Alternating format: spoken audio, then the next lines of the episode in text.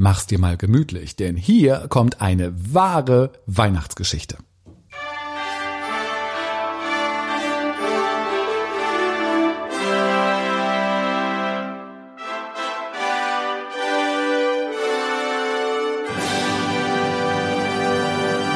Interviewhelden. Der Podcast für Fragensteller und Antwortgeber. Mit Markus Tirock. Und das bin ich. Die klassische Weihnachtsgeschichte nach dem Lukasevangelium beginnt ja mit den Worten Es begab sich aber zu der Zeit. Und hier breche ich dann mal direkt ab und steige in meine Weihnachtsgeschichte ein, die eigentlich genauso beginnen könnte. Nur, dass es nicht Kaiser Augustus mit einer Volkszählung war, sondern mein Postbote, der klingelte. Samstagmorgen, der Tag vor dem vierten Advent, irgendwas gegen halb elf. Ich geisterte also noch mit meinem Kaffeebecher in der Hand durch die Küche und Emma, meine Wischlerhündin, lag elegant und schnarchend auf dem Sofa, bis eben dieser Postbote klingelte. Dann hing sie natürlich schneller als ich mit ihrer süßen Hundenase an der Wohnungstür. Ich hatte den Postboten ja schon im Hausflur gehört, sogar vor Emma, und war etwas betrübt darüber, dass er gar nicht bei mir geklingelt hatte, denn irgendwie hofft man an diesen Tagen ja immer darauf, dass ein Päckchen ankommt, so kurz vor Weihnachten. Bestellt hatte ich bestimmt auch irgendetwas, was zustellbereit hätte sein müssen, aber da habe ich längst den Überblick verloren. Überraschenderweise klingelte es also und ich freute mich und nahm das Päckchen entgegen. Äh, tatsächlich waren es sogar zwei Lieferungen. So eine Versandtüte lag oben noch auf dem Päckchen drauf, auch für mich aus Amsterdam. Ich hatte wirklich keine Ahnung, was ich da wieder geordert hatte, aber das große Paket war super und meine Neugierde ebenso groß und richtete sich also auf den Inhalt des Paketes. Lustigerweise ist Emma auch immer ganz aufgeregt, wenn ich ein Päckchen auspacke. Es könnte ja für sie sein, das komplette Päckchen. Ist es eigentlich nie, aber in ihrem kleinen Wischlerköpfchen doch sehr wahrscheinlich. Wir machten das Paket also quasi zusammen auf und verstanden es beide nicht. Erst einmal zog ich eine riesige Blechdose raus, schwer und weihnachtlich bemalt, roch aber gut. Ich machte dann die Dose auf und entdeckte Lebkuchen. Nürnberger Lebkuchen, also Elisen Lebkuchen. Die liebe ich ja. Bestellt hatte ich, glaube ich, keine. Okay. Was steht denn eigentlich auf dem Absender des Paketes Dr. Sohn so aus München? Nee, den kenne ich gar nicht. Sieht eigentlich auch nicht nach einer Firma aus kurz überlegt, ob ich in der letzten Zeit vielleicht mit einem Unternehmen aus München zusammengearbeitet habe und vielleicht so einen Weihnachtsgruß bekommen habe. Da fiel mir aber nichts ein, eigentlich nicht. Das Paket war übrigens mit diesen Papierschnipseln ausgefüllt. Kennst du noch?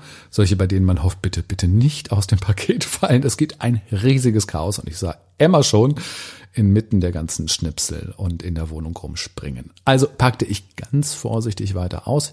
Ich griff nicht sehend wieder ins Paket rein. Das hatte so ein bisschen was vom Loseziehen. Und als nächstes angelte ich dann tatsächlich eine komplette Flasche aus dem Paket. Dunkelrot. Glühwein. Wie toll.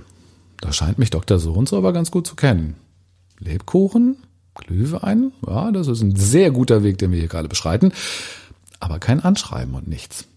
Es folgten dann Streichhölzer und ein paar duftende Teelichter und ich blieb immer noch ahnungslos. Jeglicher Versuch, Zusammenhänge in meinem Kopf herzustellen, scheiterten einfach. Ich wusste wirklich nicht von wem. Und kurz bevor ich schon aufgeben wollte, da entdeckte ich diesen güldenen Umschlag.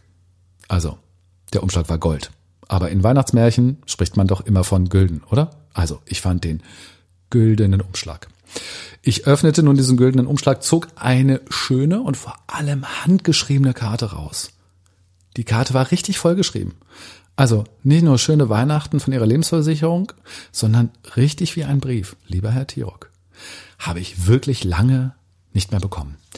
Die Schrift kannte ich nicht und die Unterschrift eigentlich auch nicht. Es wurde also immer spannender und die Suche nach meiner Brille begann. Oh Mann, Schriftgröße 62 Punkt kann ich ja ohne Brille gut lesen, aber alles andere ist dann doch eher so wildes Raten. Ich habe die Brille dann gefunden. Und dann las ich die Karte. Und da kribbelte es wirklich in meinem Bauch und meine Augen wurden feucht.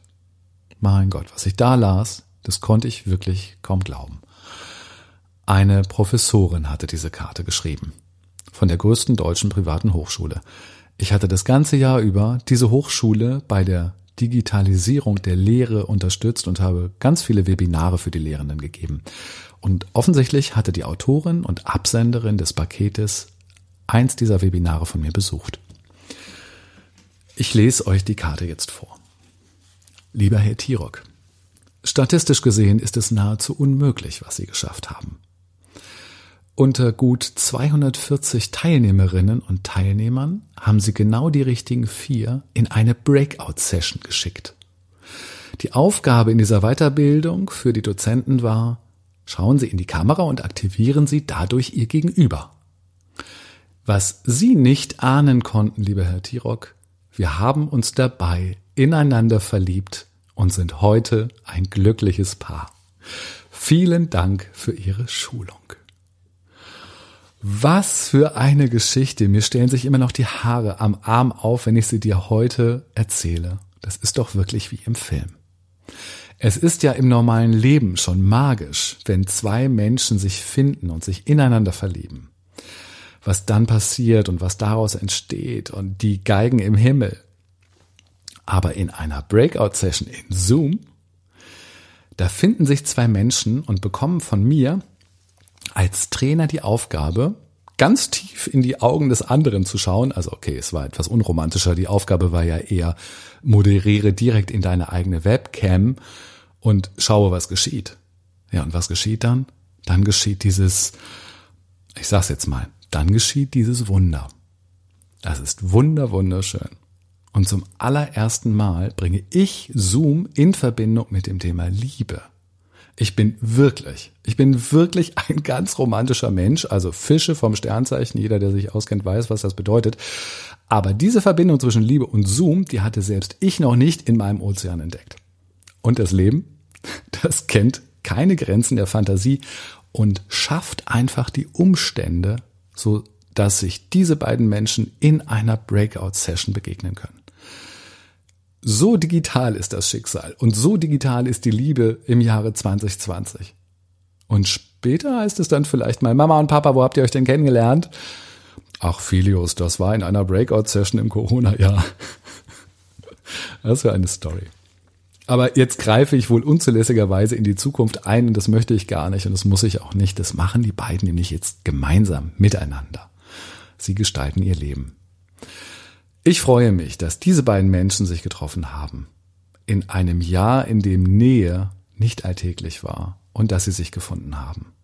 Und ich wünsche den beiden alles Liebe und Gute und ich freue mich so sehr für euch und danke euch, dass ihr mir geschrieben habt. Ihr habt mir damit eine ganz, ganz, ganz große Freude bereitet.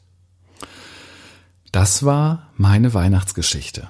Eine wahre Geschichte, die sich heute zugetragen hat.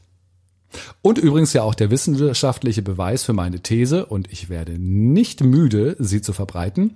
Der direkte Kamerablick schafft Nähe und Bindung bei unseren Teilnehmenden. Und manchmal sogar ganz viel Nähe und Bindung.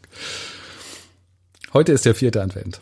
Und mit dieser Geschichte möchte ich mich bei dir bedanken dafür, dass du mir zuhörst, dafür, dass du mir Feedback gibst, von meinem Podcast anderen erzählst, mir auf den sozialen Kanälen folgst und dafür, dass du mich beauftragst, dich und deine Fragen und deine Antworten noch besser zu machen im Interview. Vielen Dank dafür. Das war ein wirklich verrücktes gemeinsames Jahr. Ich wünsche mir, dass wir alle gesund bleiben und dass wir durch die Herausforderung dieser Zeit kommen. Ich wünsche dir und deinen Lieben fröhlich Weihnachten, einen schönen Jahreswechsel und 2021 hören wir uns wieder. Hier in meinem Podcast. Mit dir als Interviewheldin und mit dir als Interviewheld. Fröhliche Weihnachten.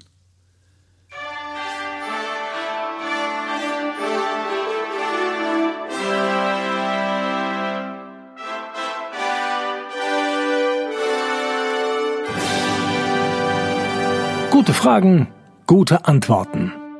Interviewhelden.